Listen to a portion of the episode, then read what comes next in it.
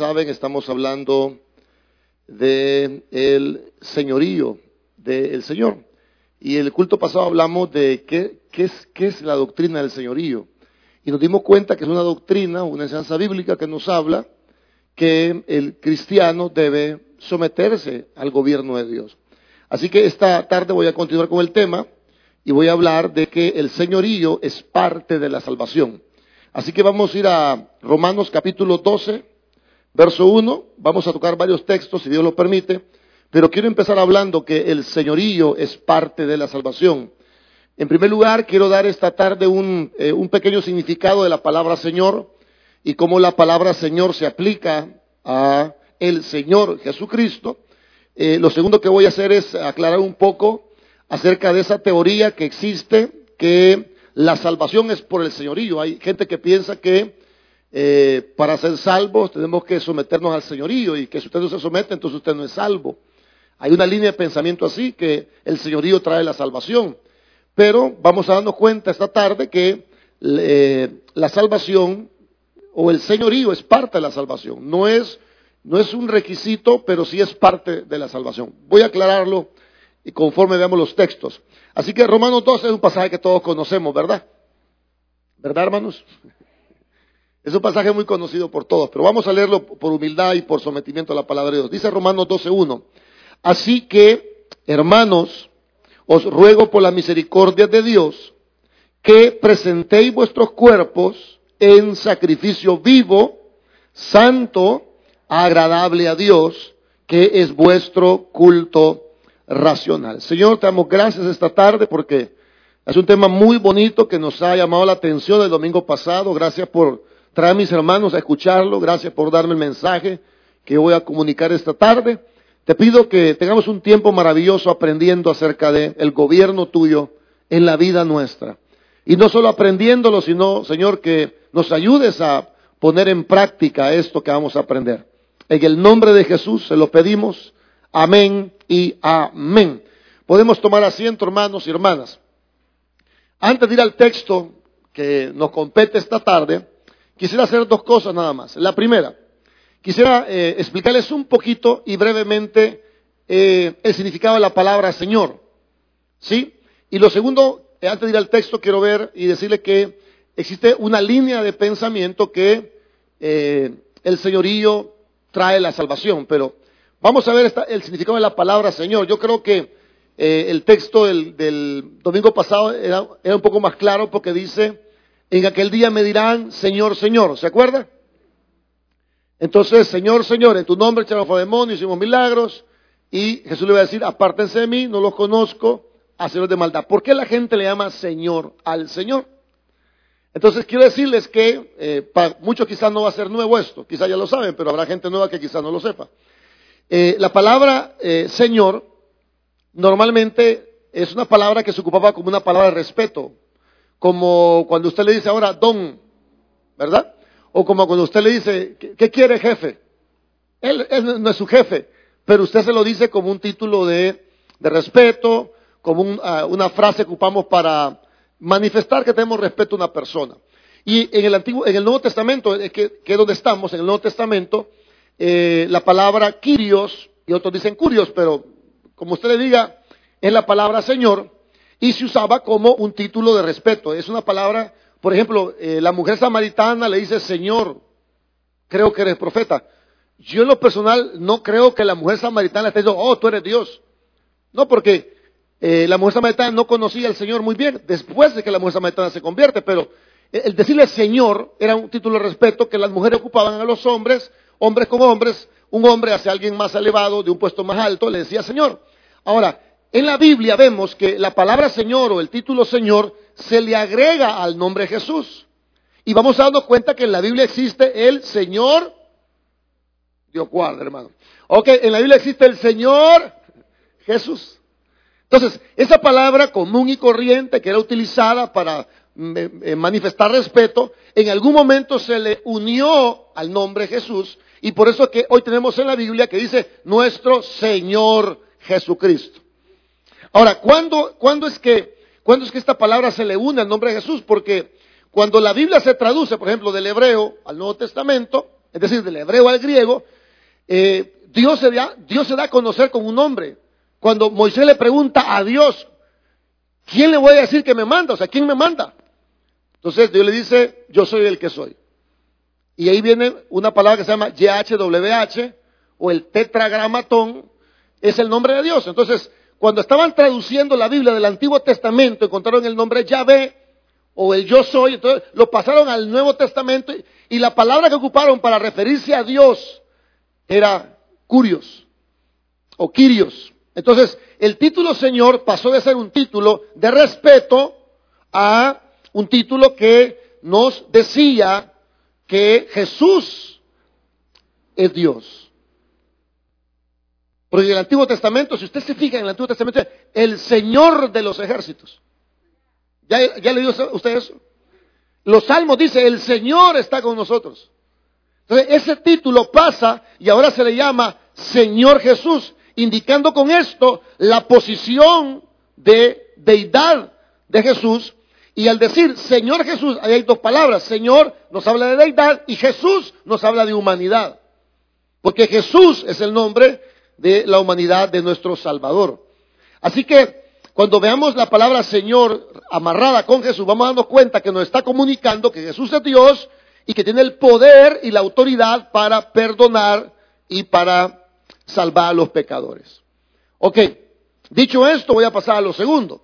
Y lo segundo es que hay una línea de pensamiento, hay una eh, doctrina dentro de las iglesias que enseña que para ser salvos tenemos que eh, someternos al señorío de Cristo. Entonces la gente dice, bueno, ahí está Mateo 7, 21 en adelante, que dice, no todo el que dice Señor, Señor, sino el que hace la voluntad de mi Padre. Entonces, hay, hay gente que dice, bueno, para ser salvos hay que reconocer a Jesús como el Señor. Bueno, pero si estamos amarrando la palabra Señor o Señorío a la salvación, entonces le estamos quitando a la salvación el, el, ¿qué? El, la premisa o el fundamento básico que la salvación es por gracia. Entonces yo me paro aquí y digo, hermano, si usted no se somete al Señor, usted no es salvo. Entonces yo le estoy quitando todos los elementos de gracia a la salvación. Entonces yo tengo que quitar Efesios 2.8, que dice que por gracia somos salvos. Tengo que hacerlo a un lado porque si yo me paro aquí y le digo, bueno, hermanos, usted, si usted no se somete al Señor, entonces usted no es salvo. Entonces, ¿dónde queda todas las enseñanzas que dicen que la salvación es por la gracia y por la fe. La salvación siempre es por la gracia porque nadie puede hacer nada por salvarse. Por ejemplo, hay un pasaje bien famoso que es Efesios 2.8.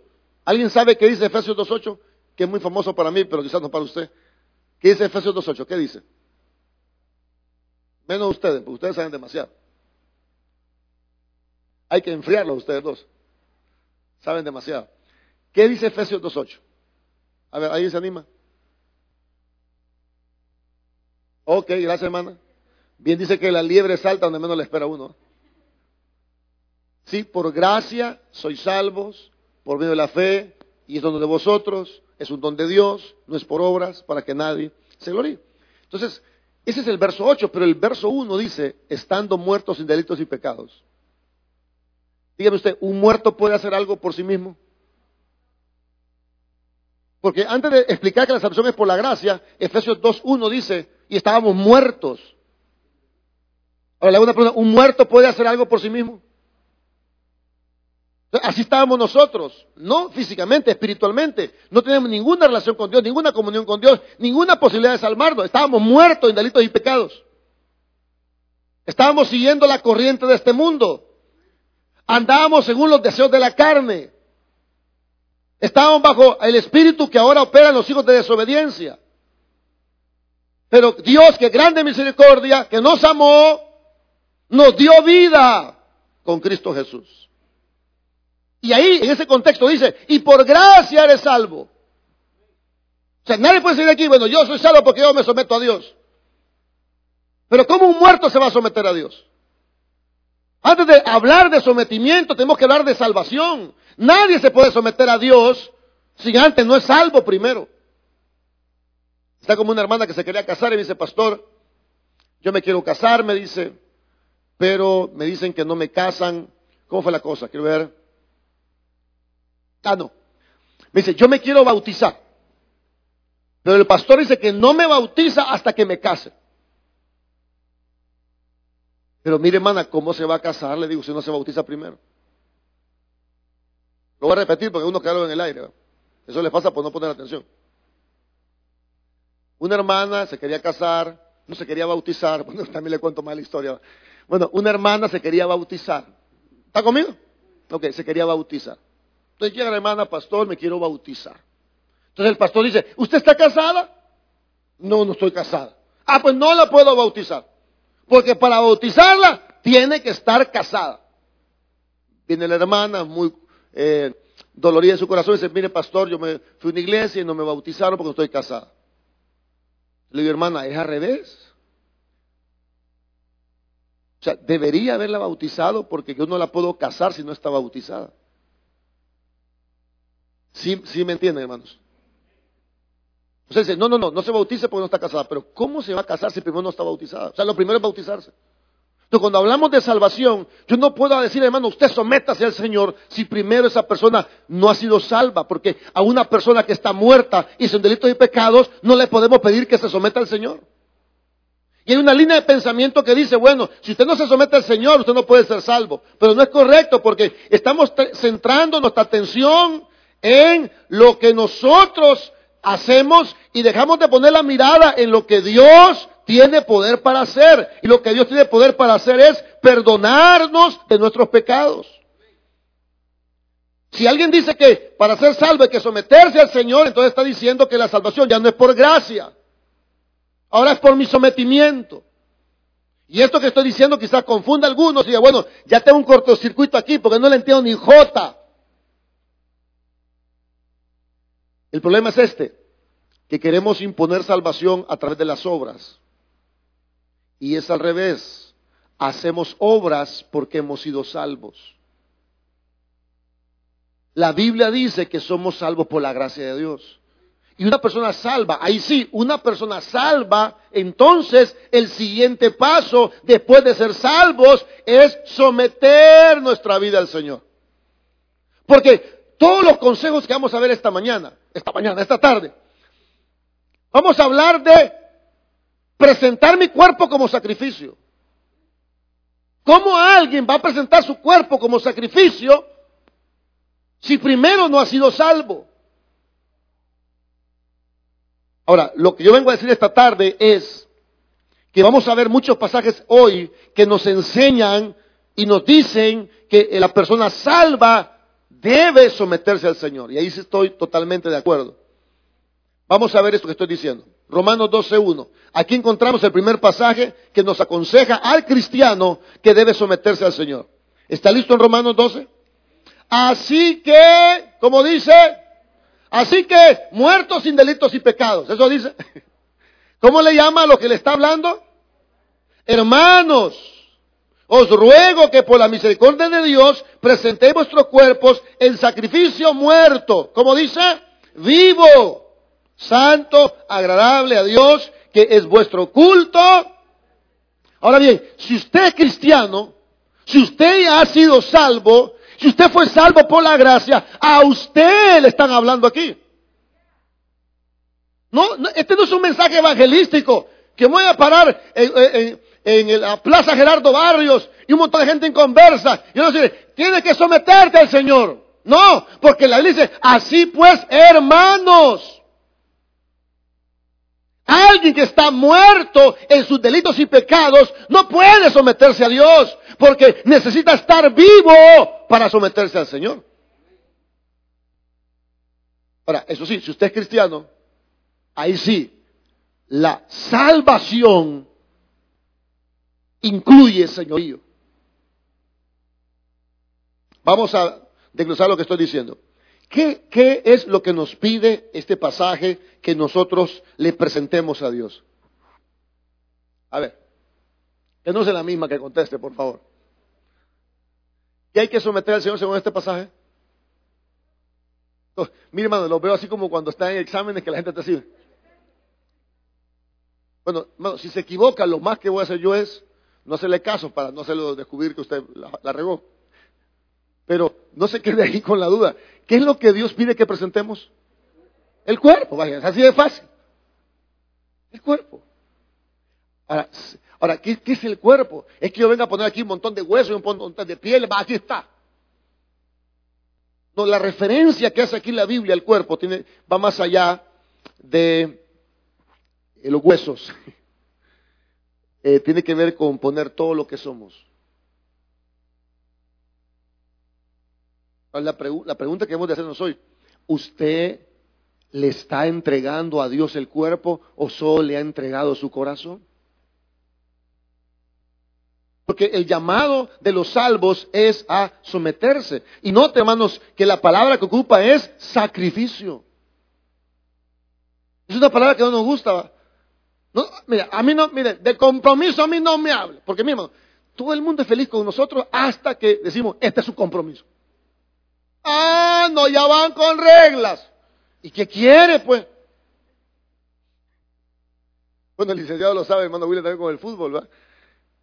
¿Y qué quiere, pues? Porque el que es salvo es llamado a someter su vida al señorío de Cristo.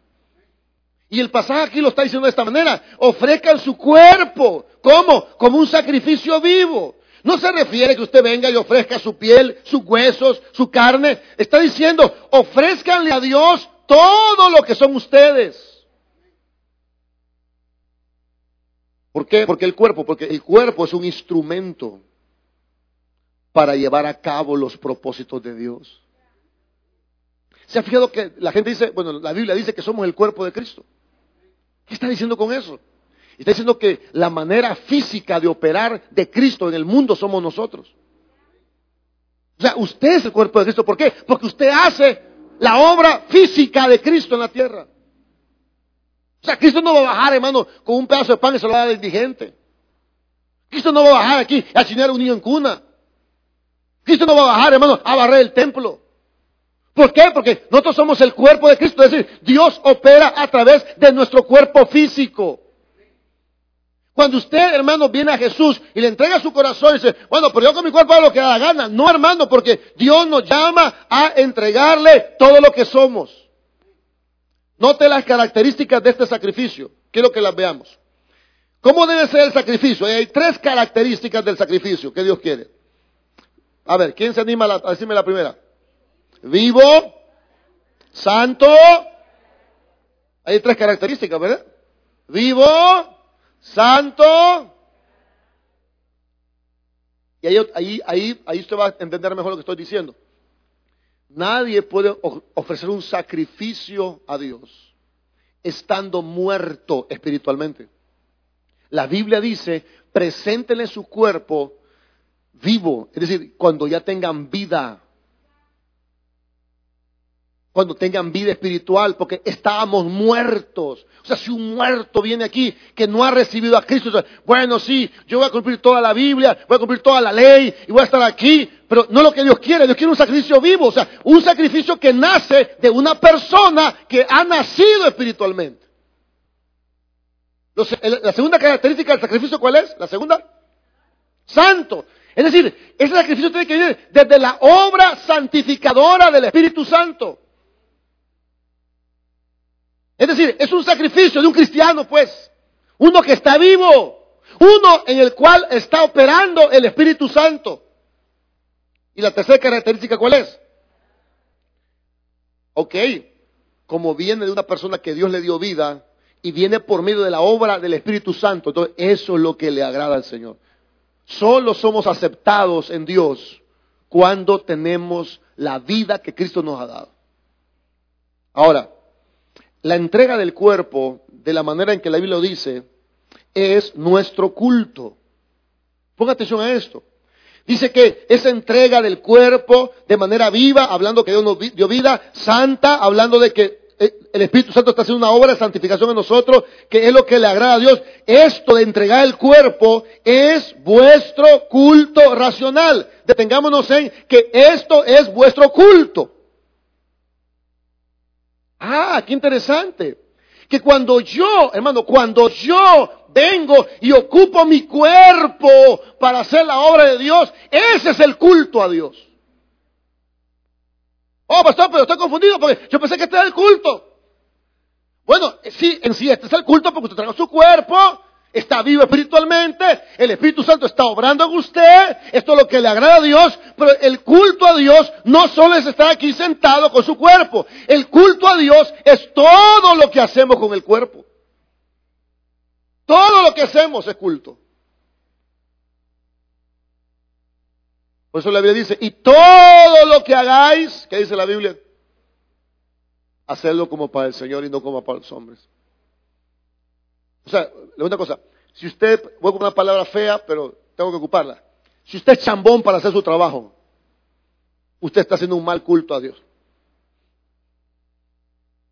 Hello. Pero cuando usted hace las cosas bien, entonces está dando un buen culto al Señor. Hello.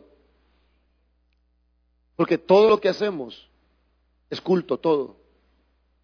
Cuando usted lava los trastes, eso es culto. Todo lo que hace con su cuerpo, lo que usted habla, eso es culto. Usted trabaja, está haciendo un culto.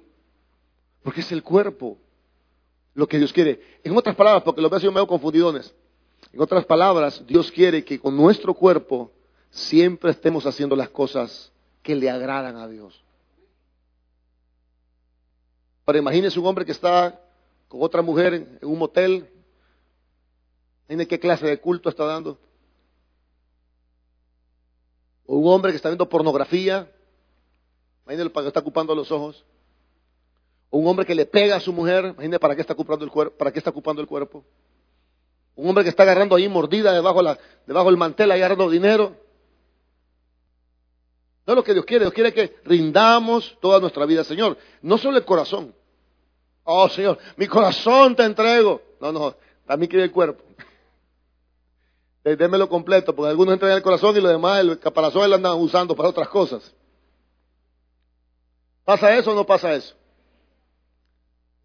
todo quiero, todo, todo, Va, aquí está el cuerpo. No, pero también dame la voluntad, porque el cuerpo así solo no funciona. Dame la voluntad también. Dame el corazón, dame el cuerpo, dame la voluntad. Eso es lo que Dios quiere. Eso nos habla de señorío. Entreguen su cuerpo y eso es el culto. Entrega la mente, el corazón. Es todo lo que uno hace. Y esto, escúcheme esto, esto de entregar el cuerpo, eso es lo lógico que Dios espera. Quiero que note la última palabra del verso número eh, uno. Dice, presentad vuestro culto. ¿Cómo le llama a esa clase de culto? Ah, sabe que la palabra racional es la palabra, viene la palabra lógico significa que la entrega del cuerpo es una entrega, es la entrega lógica que Dios espera. El brindar total devoción a Dios en todo lo que somos, eso es el culto lógico. No es lógico que usted le entregue el corazón y haga lo que le dé la gana con su cuerpo, eso no es lógico.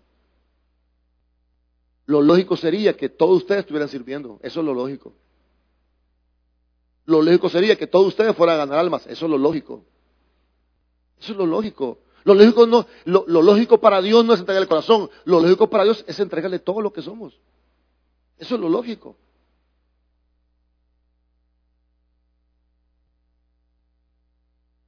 Un minuto de silencio por todos los cuerpos que no quieren ser entregados. Todos debemos estar dando quizás clase en el discipulado, todos debemos estar haciendo una obra de, algún sentido, yendo con los ancianos, yendo con los niños, haciendo drama, entregando el cuerpo. Eso es lo lógico. Al menos eso es lo lógico para Dios. Dice, este es el culto racional. Ahora, ¿por qué es lo lógico? ¿Y por qué es lógico? Pues?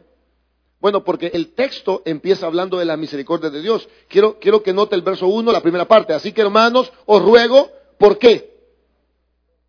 Ah, ¿por, qué, es lo, escúcheme, ¿por qué es lo lógico que yo entrego el cuerpo? ¿Por qué es lo lógico?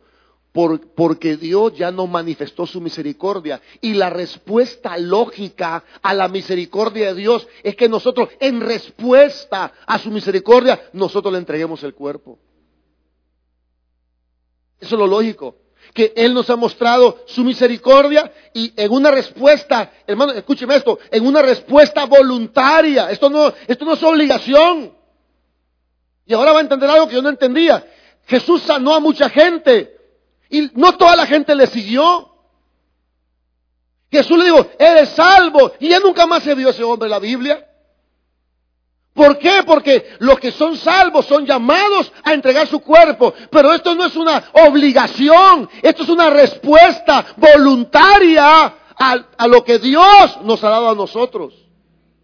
Es decir, yo le ruego que por todo lo que Dios ha mostrado, ha mostrado bondad, ha mostrado paciencia, ha mostrado amor, ha mostrado gracia, los ha justificado por todo lo que Dios ha hecho, lo lógico sería que ustedes le entreguen su cuerpo al Señor.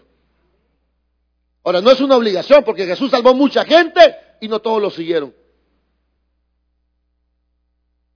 ¿Se acuerda que Jesús sanó a 10 leprosos? ¿Cuánto, ¿Cuánto regresó a darle las gracias? ¿Qué era lo lógico? ¿Qué hubiera sido lo lógico? Ah, que regresaran todos. ¿Cuántos regresaron? Ahora Jesús se quejó de eso.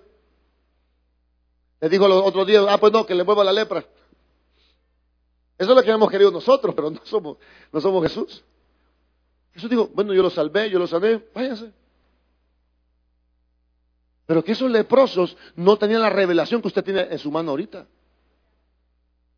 Cuando esos leprosos fueron sanos, y no existía Romanos 12. Ahora sabemos que el Señor espera por toda su misericordia que nosotros tengamos una dedicación total y un compromiso de todo corazón. Dios ya no quiere sacrificios de animales, no le sirven de nada. Lo que Dios busca de la gente ahora es una entrega personal. Amén.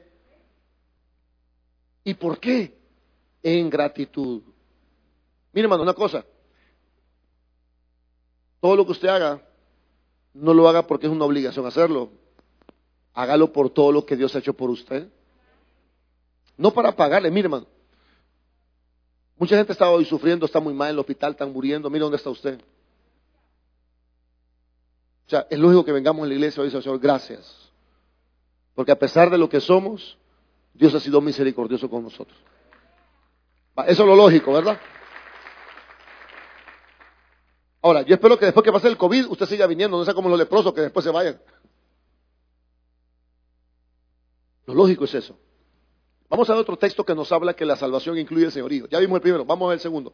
Ahí mismo, para que no vayamos muy lejos, Romanos 14, Romanos capítulo 14, verso número 8 eh, al 9. Ah, perdón, desde el 7 mejor. Vamos a ver otro pasaje que nos habla que la salvación incluye el señorío. Ya vimos el primero, vamos a ver el segundo. El primero nos hablaba de, para resumir, porque dije muchas cosas, voy a resumir. Nos hablaba de que la salvación incluye que presentemos nuestros cuerpos como sacrificio al Señor. Eso incluye la salvación. ¿Qué más incluye? Romanos 14, 7. ¿Qué más incluye? Vamos a ver esta, en este momento que la salvación incluye vivir para el Señor. Vamos a ver. ¿Está listo Romanos 14, verso 7?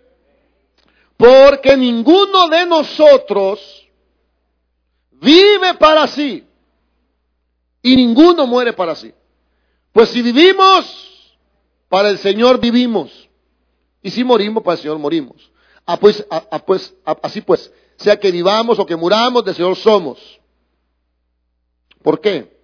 Porque Cristo para esto murió y resucitó y volvió a vivir. ¿Para qué? Para ser Salvador. ¿Eso dice? No, vea, para ser Señor. Así de los muertos como de quienes. Bueno, vamos despacio. Verso 7 dice, ninguno de vosotros vive para sí escucha esa palabra, ninguno de vosotros vive para sí. La salvación no solo incluye la entrega del cuerpo, la salvación incluye ya no vivir para sí. Le voy a explicar algo que no sabía, pero uno aprende en el camino. El cristiano es llamado a no vivir para sí. Se lo voy a poner en, en buen salvadoreño para que usted me entienda y se vaya claro en su pensamiento. En el Evangelio ya no debe existir el egocentrismo. ¿Qué es egocentrismo? Bueno, la palabra ego no es la gelatina que ocupamos, sino que ego es el yo. Y centrismo es centrarse en yo. ¿Qué es el egocentrismo? Es alguien que considera como centro de todo sus propios intereses. Esta persona egocentrista que, cree él que él es el centro de la atención de todos. Pero me gusta más lo primero que dije. Considera que, todo, que, él es el centro, o, o él es el centro de todo, o sus intereses son el centro de todo. Una persona egocéntrica es aquel que dice, todo debe girar tras mis intereses. Hermano, vamos a barrer la calle. Esa no es mi calle.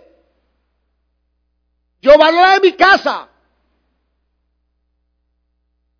Hermano, vamos a dar una ayuda por hermano que está en necesidad. Pues yo no tengo, yo gano para mí. Ese hermano no tiene por Aragán. Ese es ego. Eso es ego. Hermano, no quiere ganar almas. Ah, yo no tengo tiempo, yo voy a hacer arroz. O sea, no le importan otros. ¿Y sabe cuál es el problema, hermano? ¿Sabe cuál es el problema que yo descubrí? Que por ser egocentristas no tenemos amistades.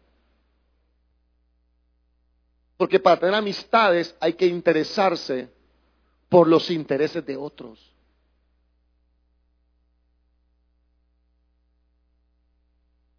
¿Qué dice el verso 7? Así que ninguno de nosotros, ¿qué dice? Porque ninguno de nosotros vive para quién. ¿Qué está diciendo la Biblia? Que el creyente es llamado a ya no vivir para sí. Ah, yo estoy cansada.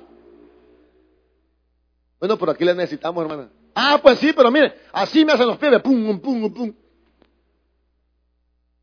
Pues sí, pero necesitamos sus pies, necesitamos sus manos. Necesitamos su boca, necesitamos sus ojos. El Señor los necesita. Ah, no, yo ya no. ¿Sabe que las iglesias egocéntricas no crecen? Cuando la iglesia mira más allá de sus propios intereses, entonces Dios la bendice porque la iglesia no nació para sí misma, la iglesia nació para los demás. Estamos para ayudar a otros. Es difícil, ¿verdad? Hello. Pero somos llamados para no vivir para mí. Y apurémonos que va a llover. Somos llamados a ya no vivir para nosotros. Si alguien puede cerrar la ventana, si quieren, para que no esté moviéndose esa cortina. La persona egocéntrica cree que solo su opinión cuenta. No importa las otras, solo la opinión de él. Cree que el interés de él es más importante que los demás intereses. El egocentrismo es todo lo contrario al altruismo. ¿Ya has escuchado esa palabra, altruismo? Yo decía altruismo. o sea, no sabía ni cómo se escribía. Pero es altruismo. ¿Y qué es una persona altruista? Es una persona que procura el bien de las demás personas de manera desinteresada incluso a costa de sus propios intereses. Y ese es el cristiano. Ya no vive para sí. Eso dice el verso número 7. Sigamos leyendo. Verso número 8. Pues si vivimos, ¿para quién vivimos hoy? Para el Señor vivimos. cuál es, entonces, ¿cuál es la meta principal del cristiano?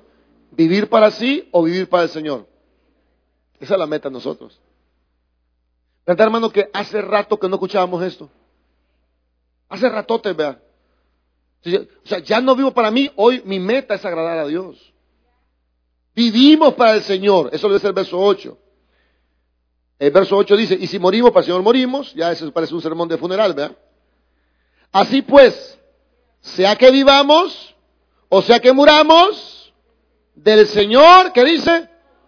¿De quién somos? ¿Solo cuando morimos o cuando estamos vivos también? Sea que vivamos o muramos del Señor, ¿a quién le pertenecemos? ¿A quién le pertenece su cuerpo? Al Señor, del Señor somos. Ahora, no crea que es de gratis. El Señor pagó un precio por cada uno de nosotros.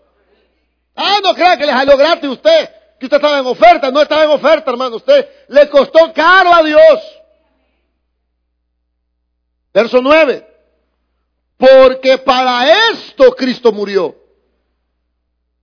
y resucitó y volvió a vivir para que la gente lo reciba solo como Salvador. ¿Eso dice? Volvió a vivir para ser Señor así de los muertos como quienes. Ah, o sea que el Señor murió y resucitó. O sea, Él se ganó el derecho de ser nuestro dueño. Él se lo ganó, Él murió. Y la, por eso la Biblia dice, glorificad a, a Dios en vuestro cuerpo mortales. Lo que pasa es que ahora, ahora no amarramos salvación con señorío, hoy queremos salvación sin señorío y no existe eso. El salvo es llamado a someterse al señorío de Jesús. Amén. Bueno, busquemos uno rápido y nos vamos porque ya, terminamos. Primera Corintios 6, Primera Corintios 6, 20. La salvación incluye señorío. Romanos 12 nos habla de entrega del cuerpo. Romanos 14 nos habla de vivir para Dios. Primera de Corintios 6, verso 20, son tan amables. Primera de Corintios 6, 20. Vamos a ir rapidito. Ok, vamos a ver, ¿están listos? Porque habéis sido comprados por precio. ¿Cuál es la respuesta lógica al que fue comprado por precio? Glorificar pues a Dios, ¿a dónde? En vuestro cuerpo y en vuestro espíritu, los cuales son de quién? Ok, ahí está, ahí está muy claro eso. Hemos sido comprados. ¿De qué nos habla eso? Que Cristo murió en el Calvario para pagar un precio. Cristo pagó la libertad de nuestro pecado, lo compró. Y sabe, hermano, que esta palabra, esta palabra comprado, es una palabra que está ligada a el mercado de los esclavos. En el tiempo bíblico la gente compraba esclavos, por eso que cuando a José lo vendieron, lo compraron. Ahora, si usted se va a vender ahí no le agarra nadie, pero antes sí se vendía la gente. Usted iba al mercado de esclavos, pagaba un precio y el esclavo era suyo. Se iba para su casa, ve, como José, mira, cuídame aquí, cuídame allá, era un esclavo. Entonces el Señor dice, eh, Pablo dice que el Señor nos ha comprado, y esto significa que el cristiano ha sido comprado, escúcheme esto, para servirle a Dios. Pero no servirle por obligación, sino servirle por amor. Hermano, si usted no sirve en la iglesia, está bien, lo vamos a amar siempre. Está bien, usted es cristiano y es salvo, está bien. Pero usted no está cumpliendo con el propósito para el cual Dios lo compró. Está bien, la iglesia no se va a caer, el mundo no se va a caer. Está bien, usted puede seguir con su vida, viviendo para usted mismo, en su propio interés. Está bien, hermano. Está bien, pero lo que le quiero decir es que ese no es el plan de Dios. Eso lo quiero decir. Cuando usted ocupa su cuerpo para otras cosas que no son las cosas que agradan a Dios, ese no es el plan de Dios. El plan de Dios es que Él lo compró para que le sirviéramos, para que fuéramos hijos agradecidos, que hoy que somos hijos, le sirviéramos por amor. Él ahora es nuestro dueño. ¿Y cuál es la respuesta lógica? Si Él es nuestro dueño, glorifiquen a Dios. ¿En qué? En el cuerpo y en qué más? Y en el espíritu, los cuales son de quién? ¿Sabe? Esa palabra glorificar es una palabra en modo imperativo y hasta hace poco yo creía que el imperativo era una orden, pero además de una orden, nos da un sentido de urgencia. Es como, andate las tortillas y apúrate. O sea, urge que el cristiano entienda que su cuerpo es para honrar al Señor. ¿Por qué es tan importante? Porque los corintios habían entregado su cuerpo, hermano, para toda clase de inmoralidades. Yo sé que no es el caso de ustedes. Bueno, al menos espero. Y Pablo dice, Señor, Él urge que ustedes dejen de hacer eso y se pongan a servirle al Señor. Este pasaje que he leído hoy está dentro del contexto cuando Pablo dice eh, que somos templo y moral del Espíritu Santo. De hecho, el verso antes del que hemos leído dice, o ignoráis que vuestro cuerpo es el templo del Espíritu Santo. Y el verso que le antecede a ese, el 18, dice, huid de la fornicación. Entonces, nosotros tenemos que glorificar a Dios con lo que hacemos. Amén. Ese es el llamado. Así que no crea que usted es salvo porque usted le entrega su cuerpo al Señor o porque usted vive para el Señor. No, no. Somos salvos por la gracia de Dios. Estábamos muertos en pecado. Él nos dio vida. Pero ahora que nos ha dado vida, el llamado es a rendirnos al gobierno de Dios. ¿Quedó claro por ahí? Más o menos, va. Ahí vamos, ahí vamos. Entonces, váyase esta noche a su casa, medite y pregúntese si está ocupando su vida para usted mismo, para sus intereses, o la está ocupando para Dios. Haga tiempo para Dios, hermano. Dile la dirección a Dios, qué es lo que usted puede hacer para el Señor. Todo lo que usted hace, honra, Señor, hágalo bien, intente hacer lo mejor que puede, porque Dios lo ha comprado, no le compró solo el alma, le compró todo, hermano. O sea, todo el paquete compró el Señor. ¿Y cuánta gente ocupa su cuerpo para cosas que no benefician a la obra del Señor? Pídales que ayuden en algo. Ay, nunca pueden. Y el Señor ya están pagados ustedes, hermano. Hello. Ya están pagados, no se hagan. Y les salieron caro al Señor, les costó la vida, Señor, por usted. Y usted ya bien fresco ahí. Ah, bueno, sobre el cuerpo.